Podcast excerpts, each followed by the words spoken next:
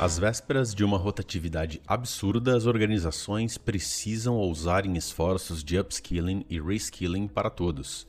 É o que comenta Linda Grattan. A Linda Grattan é professora de práticas de gestão da London Business School e diretora do programa da escola dedicado a estratégias de recursos humanos para transformar organizações. Mais equidade em três passos. Desenvolver as competências e a infraestrutura para o que chamamos de lifelong learning ou aprendizado por toda a vida, era a maior das prioridades de Linda antes da pandemia. Mas conforme começamos a sentir a crise econômica geral e seu impacto na empregabilidade e na recolocação, as questões de upskilling para evoluir nos trabalhos atuais e reskilling para mudar de trabalho também se tornaram prioritárias no mundo todo. Os governos têm uma contribuição a dar nesse caso, como vimos em Singapura, que oferece um modelo para iniciativas patrocinadas pelo governo com vistas a promover o desenvolvimento de competências e o lifelong learning. Mas o papel corporativo nisso é vital, sobretudo no Brasil. A experiência on the job é o principal motor de desenvolvimento de competências, e as empresas têm uma visão privilegiada do que é exigido para o trabalho. Em alguns casos, elas também têm um modo mais afiado de desenvolver seus colaboradores. Em levantamento recente, 94% das lideranças disseram esperar que seus funcionários adquirissem novas habilidades no dia a dia do trabalho, o que representa uma alta de 65% em relação a 2018. Uma nuance específica desse desafio, porém, é fazer o match de iniciativas e recursos, alocando-os onde são mais necessários. Hoje, há programas de desenvolvimento de competências bem estabelecidos para funções de alta qualificação, mas isso não basta há muito mais trabalhos de baixa qualificação e de baixa remuneração. E estes requerem ainda mais desenvolver competências, porque são tipicamente os mais vulneráveis à automação, além de estarem em setores em que há mais rotatividade. Não é surpresa que os executivos estimem que, em média, 40% de seus trabalhadores precisarão de um programa de reskilling de até uns seis meses. É importante saber que, para esse trabalho de baixa remuneração, as transições associadas à rotatividade são particularmente difíceis, uma vez que exigem acesso a recursos que costumam ser escassos: tempo, dinheiro e atenção. Como psicóloga e humanista, Linda Gratton parte da premissa de que a maioria dos adultos está motivada a aprender e desenvolver habilidades no momento, para construir resiliência contra os desafios atuais e se proteger contra choques futuros.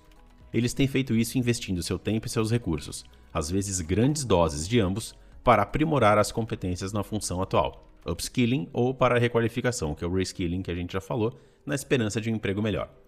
Como comenta o Matt Siegelman, que é CEO da plataforma de mercado de trabalho Burning Glass Technologies, não dá para reprimir o desejo e a capacidade das pessoas de subir na vida. E esse impulso humano ajuda, mas não basta. Criando a infraestrutura. Os executivos corporativos devem criar também essa infraestrutura de aprendizagem que permita que as pessoas aproveitem esse impulso inato e se motivem ainda mais. Para tanto, precisam de três ações. A primeira é deixar claras as trilhas de desenvolvimento, para que os funcionários saibam como conseguir empregos com melhor remuneração. A segunda é alavancar os novos hábitos de aprendizado, tornando o treinamento de baixo custo disponível em grande escala. E por fim, investir de modo amplo em oportunidades de desenvolvimento de competências, não só para os funcionários, mas também para os das cadeias de fornecimento e das comunidades de stakeholders em geral. Começando então por identificar as funções escada rolante. Embora para muita gente a experiência do trabalho em si já ajude a desenvolver novas competências, nem todo emprego tem esse potencial. Algumas funções são comparadas a uma escada rolante. A mera experiência de estar ali já eleva você outras são ruas sem saída, que não levam a lugar algum. O desafio para os trabalhadores é distingui-las. Por mais que a ascensão esteja disponível ou visível em certos caminhos de carreira, esse nem sempre é o caso em trabalhos de menor qualificação, nos quais as escadas rolantes podem ser fundamentais. Para entender isso melhor, um estudo recente acompanhou as trajetórias de 100 mil empregados americanos e descobriu que metade deles ascendeu para trabalhos mais bem remunerados, as funções do tipo escada rolante incluem, por exemplo, atendimento ao cliente, vendas, venda de anúncios, conserto de computadores, enfermagem, soldagem e usinagem. Esses trabalhos de nível médio são um passo na jornada para uma remuneração melhor. O que essas funções de acesso costumam ter em comum é que desenvolvem competências fundamentais. Em geral, são habilidades humanísticas, como a capacidade de ouvir, comunicação, empatia, bom senso e tomada de decisão. Tais habilidades têm um papel fundamental no sentido de destravar o valor das habilidades técnicas. No fundo, sem elas, os indivíduos não conseguem utilizar por completo suas habilidades técnicas. E parte da importância dessas competências fundamentais é que, diferentemente das técnicas que em geral duram pouco, elas são valiosas ao longo de toda a vida profissional. É possível para as empresas identificar e utilizar essas escadas rolantes e funções de acesso. Veja a IBM, que desenvolveu e agora implanta um chatbot chamado Mika, abreviação de My Career Advisor, meu guia de carreira em tradução livre. O Mika usa uma variedade de dados internos e externos em tempo real, incluindo dados do sistema de RH da IBM, dados de oportunidade internos e dados do mercado de trabalho externo, para conversar com esses funcionários sobre seu desenvolvimento de habilidades atual e futuro Usando tecnologia de linguagem natural, o Mika descreve o perfil atual de competências dos funcionários, mostra a eles funções de acesso e destaca como a lacuna de habilidades pode ser preenchida. Ou pense na empresa de telecomunicações AT&T, que está investindo mais de 200 milhões de dólares por ano para desenvolver programas de treinamento para trabalhos digitais de alto valor, em especial aqueles que exigem habilidades procuradas mais difíceis de encontrar. Quando acompanharam a trajetória dos participantes, os programas descobriram mais de 4.200 pivotagens de carreira. Em vez de buscar pessoas fora, a AT&T foi capaz de preencher mais de 70% das vagas com pessoal interno requalificado.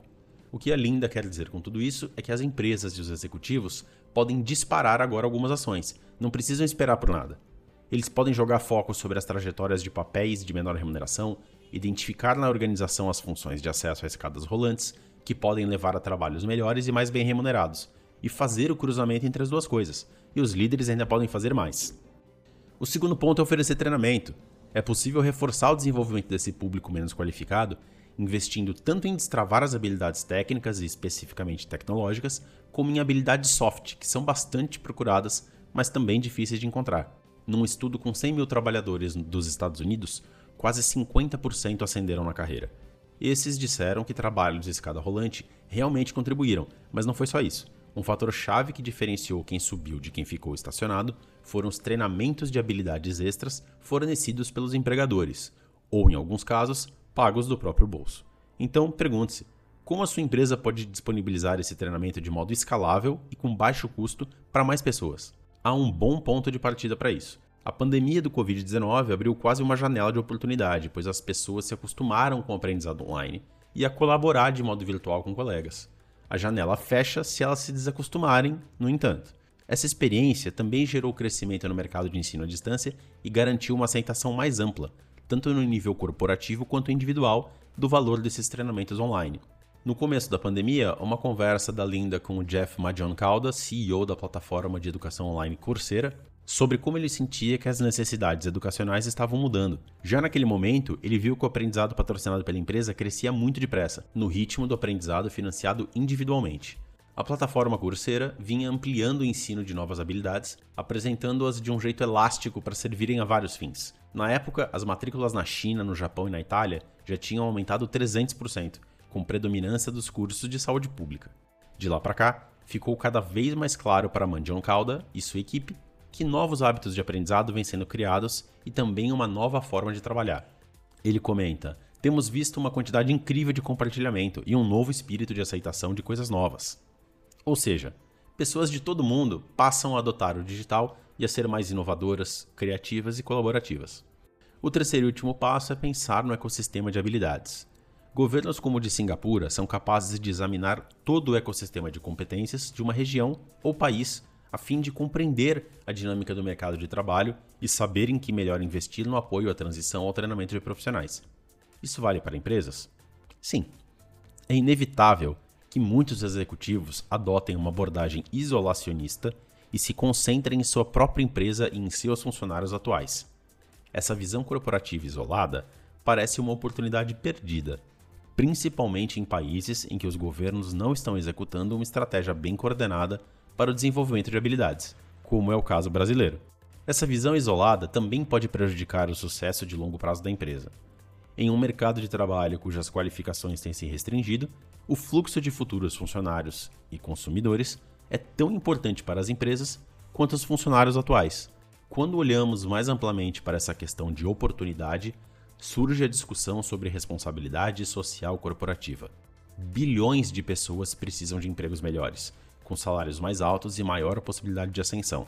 E as empresas podem desempenhar um papel crucial ao olhar além de seus próprios limites e funcionários atuais para a comunidade mais ampla, a fim de enfrentar essa necessidade em escala global. Foi essa perspectiva ampla que levou a equipe de executivos da Microsoft a lançar uma iniciativa global no início de 2020 com o objetivo de treinar 25 milhões de pessoas em todo o mundo em habilidades digitais. Para isso, os líderes se valeram de seus próprios recursos na construção de novas parcerias. Internamente, trabalharam com dados de ofertas de empregos do LinkedIn e com os perfis de habilidades de milhões de desenvolvedores na plataforma de compartilhamento de códigos GitHub para construir os fluxos de dados em tempo real. Essas informações lhes deram uma compreensão profunda e granular de trabalhos desejados e, ao mesmo tempo, permitiu mapear as habilidades requeridas e entender os skill sets.